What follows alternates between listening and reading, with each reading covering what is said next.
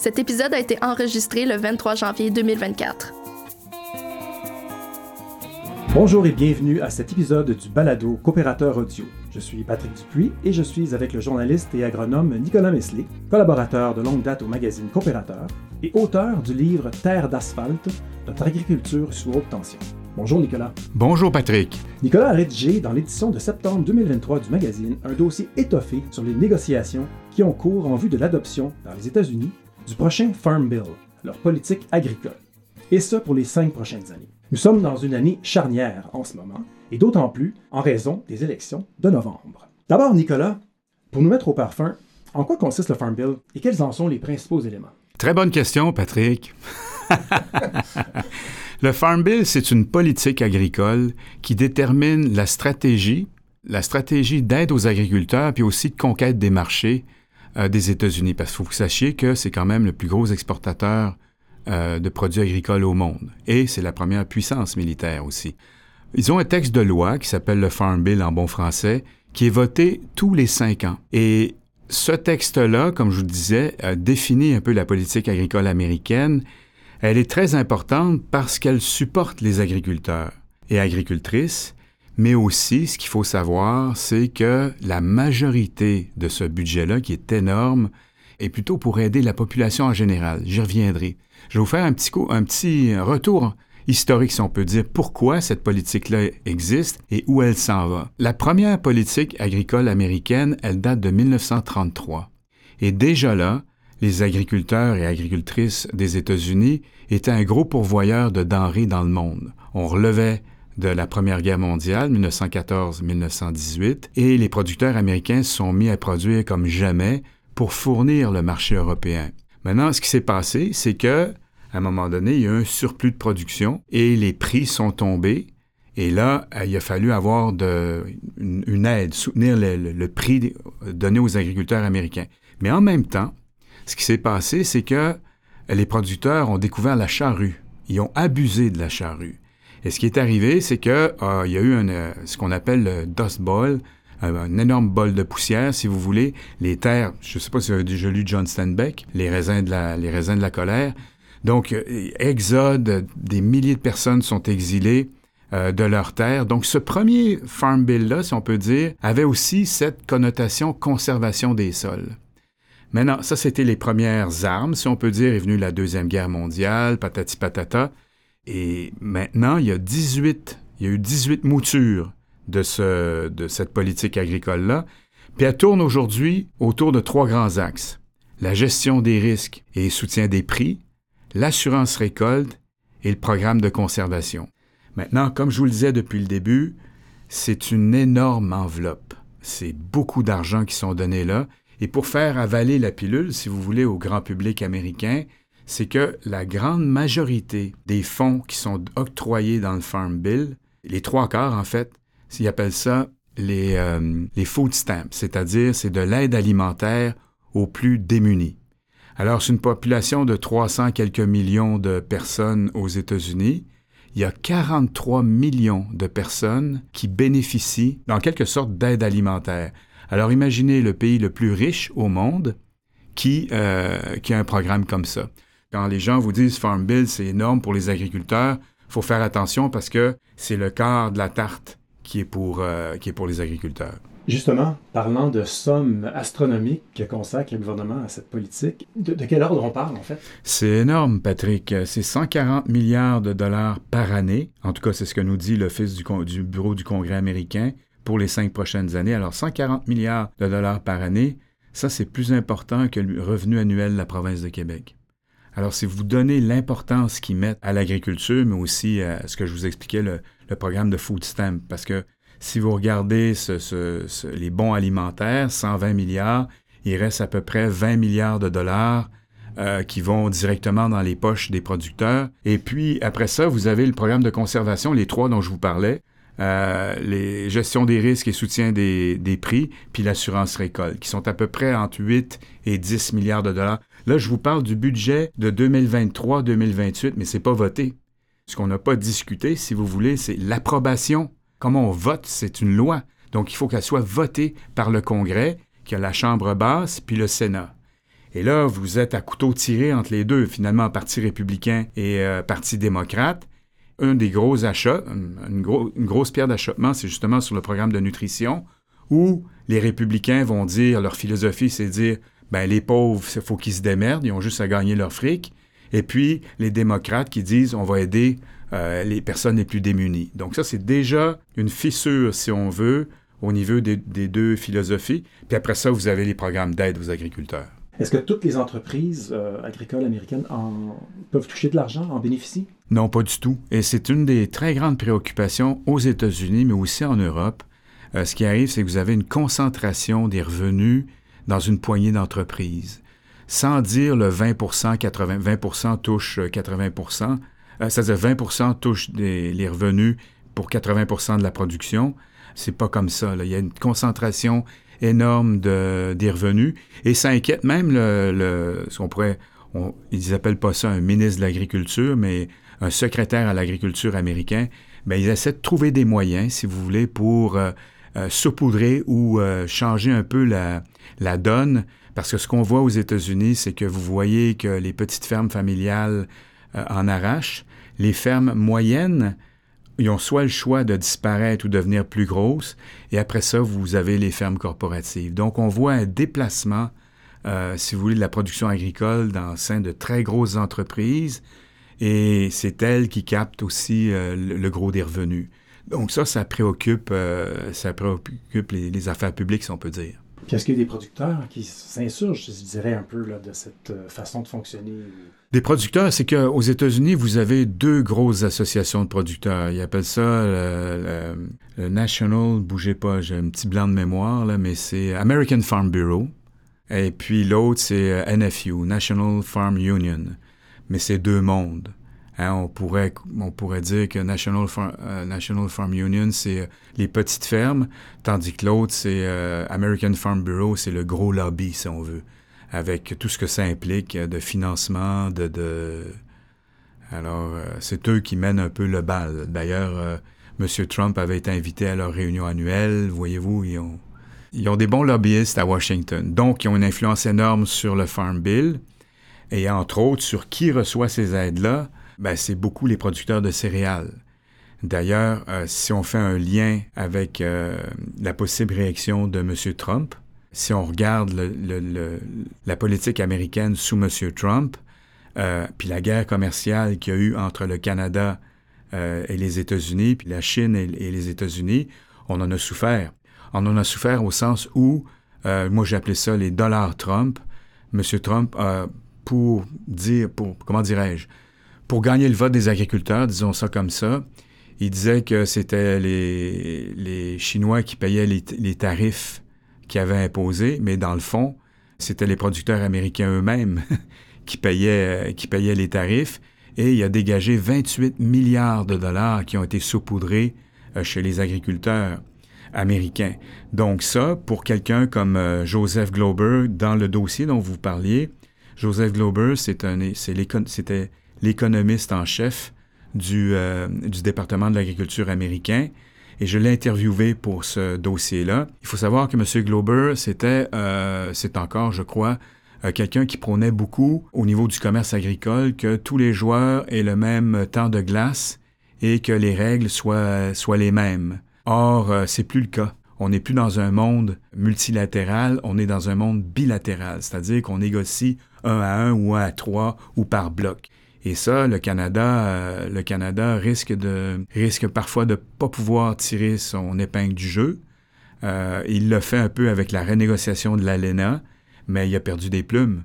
Donc, le 28 milliards de dollars, ce que je cherche à dire, c'est que le 28 milliards de dollars, quand vous posez la question à M. Glober, c'est pas loyal, au sens où nos agriculteurs, les 180 000 agriculteurs canadiens ou les, 40, 000 40 000 agriculteurs et agricultrices euh, québécoises, ben, ils n'ont pas pu investir ces montants. Il n'y avait pas ces montants-là. On n'a jamais donné ces montants-là pour soit moderniser leur équipement, soit moderniser l'étable, soit acheter un nouveau tracteur, de la nouvelle technologie, tandis que du côté américain, on l'a fait. Alors, si M. Trump revient au pouvoir, ben, c'est des questions qu'on doit, qu'on doit se poser. Nicolas, vous avez parlé euh, plus tôt des aides euh, que vont recevoir les grandes fermes. Qu'en est-il pour les plus petites? Ben ça, ça fait partie d'un plan, euh, je vous dirais, du plan du secrétaire à l'agriculture, M. Vilsack, euh, qui s'appelle euh, Climate, Climate Smart Agriculture, une agriculture intelligente face au climat. Pour une traduction un peu, un peu boiteuse, mais c'est ça.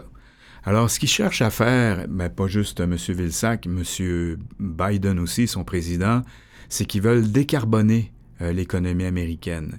Et ils ont voté des lois énormes. je vous parle de, milliers de milliards de dollars pour faire prendre un virage à 180 degrés de l'économie américaine. décarboner l'économie, ben, ça veut dire d'être moins dépendant du pétrole. Donc, ce que compte faire, euh, et je ne sais pas s'il va réussir, parce qu'imaginez-vous, euh, ce que M. Vilsack veut faire, euh, c'est, par le biais du marché, payer des agriculteurs pour des services environnementaux. Ce que ça veut dire, par exemple, ça veut dire que si les producteurs sont capables d'entreposer du carbone dans leur sol, ils seraient payés. Je veux dire, augmente ta matière organique dans ton sol, puis à ce moment-là, euh, tu aurais des crédits. Est-ce que c'est faisable? Euh, j'ai un gros doute parce que c'est peut-être une fausse solution. Ça marche si vous faites du semi-direct euh, pendant des années, 30 ans, 40 ans, quelque chose comme ça.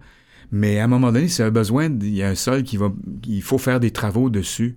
Ben là, c'est un tsunami qui se passe dans le sol. Vous libérez euh, euh, des gaz à effet de serre, tout ce que vous voulez. Donc, est-ce que ça peut se faire? Euh, ça, c'est une question. L'autre aussi, c'est il met énormément l'emphase sur les biocarburants. Donc, ce que ça veut dire, c'est que, vous êtes peut-être au courant, mais aux États-Unis, 50% du maïs, et les États-Unis sont le plus gros producteur de maïs au monde, c'est le maïs éthanol. C'est-à-dire qu'on ne nourrit pas les gens, on nourrit le parc automobile américain. Et il y a, énormément de maïs qui s'en va pour faire ça. Vu qu'on va vers l'électrification des véhicules, ce que veut faire ou ce qu'entend faire M. Monsieur, euh, c'est de faire une espèce de, de, conversion du maïs éthanol pour les autos vers du maïs éthanol, ou en tout cas appelez-le un carburant vert pour les avions. Il y a plus de gens qui voyagent en avion aujourd'hui qu'il y en avait avant la pandémie. Donc c'est peut-être un pari qui peut réussir, si vous voulez, cette essence verte pour l'aviation à la place du parc automobile. Puis la même chose pour le biodiesel. Il y a plus de soya, il y a presque la moitié du soya qui est produit aux États-Unis va à faire du biodiesel. Donc, on n'est plus dans l'alimentation, on est dans le biocarburant pour décarboner l'économie. Maintenant, voyez un peu la contradiction. En même temps, on veut sauver la, il faut préserver la, santé des sols. Vous avez un programme de conservation qui risque peut-être, où les agriculteurs entrent en contrat, ont un contrat avec le gouvernement pour protéger soit les, les, bandes riveraines, soit les, baies, soit, la, soit les plaines. Euh, on a, les agriculteurs ont un contrat un ou plusieurs années pour mettre leur sol, leur sol de côté. Est-ce qu'à ce moment-là, si vous faites ça, vous serez payé dans le sens par la bourse de carbone pour entreposer de la matière organique. Mais c'est là que vous avez toutes ces contradictions-là. Comment arriver à faire que les producteurs soient rémunérés pour de tels services environnementaux? D'abord, sur quels critères? Ça prend des, ça prend des agrégateurs, ça prend des, des évaluateurs, ça prend tout un système, si vous voulez, pour évaluer ces crédits-là, puis que l'agriculteur soit payé. Donc, euh, donc c'est des grosses discussions puis des grosses contradictions parce que Vas-tu produire de l'énergie pour, nourrir le monde ou pour nourrir les automobiles? Puis en plus, si vous mettez des terres pour la conservation, s'il y a une crise alimentaire, vers, quoi ça peut dégénérer, si on peut dire? Et là, je vous rappelle la crise de 2007-2008, avec la, crise financière, mais aussi une crise alimentaire, dans laquelle les prix des denrées, le riz, le blé, le maïs, avaient explosé à cause des biocarburants. Mais maintenant, vous avez les biocarburants, puis vous avez ensuite la conservation. Alors imaginez si ça, fait, un, drôle de cocktail qui, risque de jouer, de jouer sur les prix. Donc c'est vraiment une situation à suivre. Initialement, la politique agricole américaine euh, devait être adoptée pour 2023 jusqu'à 2028. On est en 2024, les négociations se poursuivent. Est-ce qu'il y a bon espoir qu'elle se règle rapidement, qu'elle soit adoptée rapidement? Je pense pas, Patrick, parce qu'on est en pleine année électorale. Et même si, mettons que cette politique-là n'est pas adoptée, ben les programmes sont encore en place.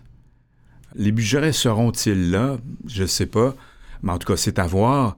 Mais euh, ça ne change pas énormément de choses parce que la balle continue de rouler. Ils n'arrêteront pas de produire leur agriculture puis de nourrir leur monde. Mais ce qu'il faut savoir, c'est que c'est déterminant, c'est que pour la signature comme telle, pour qu'il y ait une entente à la Chambre des représentants puis au Sénat, vous le savez, si vous suivez un petit peu la politique américaine, c'est kiff-kiff, là. Il suffit d'un sénateur ou encore de, d'un élu à la Chambre des représentants pour faire tout basculer. Mais comme je vous dis, ça ne sera sûrement pas la première fois qu'il y a eu un, Farm Bill, une loi de la politique agricole qui n'a pas été signée à temps. Une fois que cette politique-là va être adoptée, est-ce qu'elle aura des conséquences pour euh, les producteurs agricoles canadiens et québécois? Bien énorme, à chaque fois. Non seulement notre économie en général, mais notre économie agricole et agroalimentaire est imbriguée avec les États-Unis. Mettons, sur, euh, je pense c'est 2022, si on regarde l'équilibre, si vous voulez, entre les deux pays, 60 milliards de dollars euh, d'import-export entre les deux pays, 30 milliards à peu près chacun, c'est équilibré. Maintenant, vous avez des chaînes d'approvisionnement euh, très, très tissées serrées. Il y a du bœuf euh, canadien qui va se faire abattre aux États-Unis. Il y a des porcelets qui vont se faire engraisser canadiens qui vont se faire en Iowa. Notre premier marché, même nous pour le Québec, le premier marché, c'est les États-Unis. Et après vient la Chine. Et la Chine, euh, on ne peut pas négliger ce marché-là. Non seulement c'est un marché important pour les Canadiens et les Québécois, c'est le premier marché d'exportation pour les, Américains, quand c'est pas le Canada. La Chine, c'est le vaisseau amiral euh, des importations agricoles dans le monde. Donc, euh, tout le monde se dispute ce marché-là et euh, c'est eux qui mènent un peu le bal selon, selon les années. Donc, quand on est pris dans une guerre commerciale entre les États-Unis et la Chine, puis quand notre relation avec, mettons, entre M. Trudeau et, Xi Jinping, le, le, président de la République populaire de Chine, sont sont très froides. Là. Il y a eu l'affaire Huawei, je ne sais pas si vous vous rappelez, la, des communications. Oh, c'est une dame qu'on a, que les Canadiens ont arrêtée au, au, nom des Américains. Ils n'ont vraiment pas apprécié. Donc, on a subi tout ce qui est exportation de porc et de canola pendant, pendant deux ans au moins.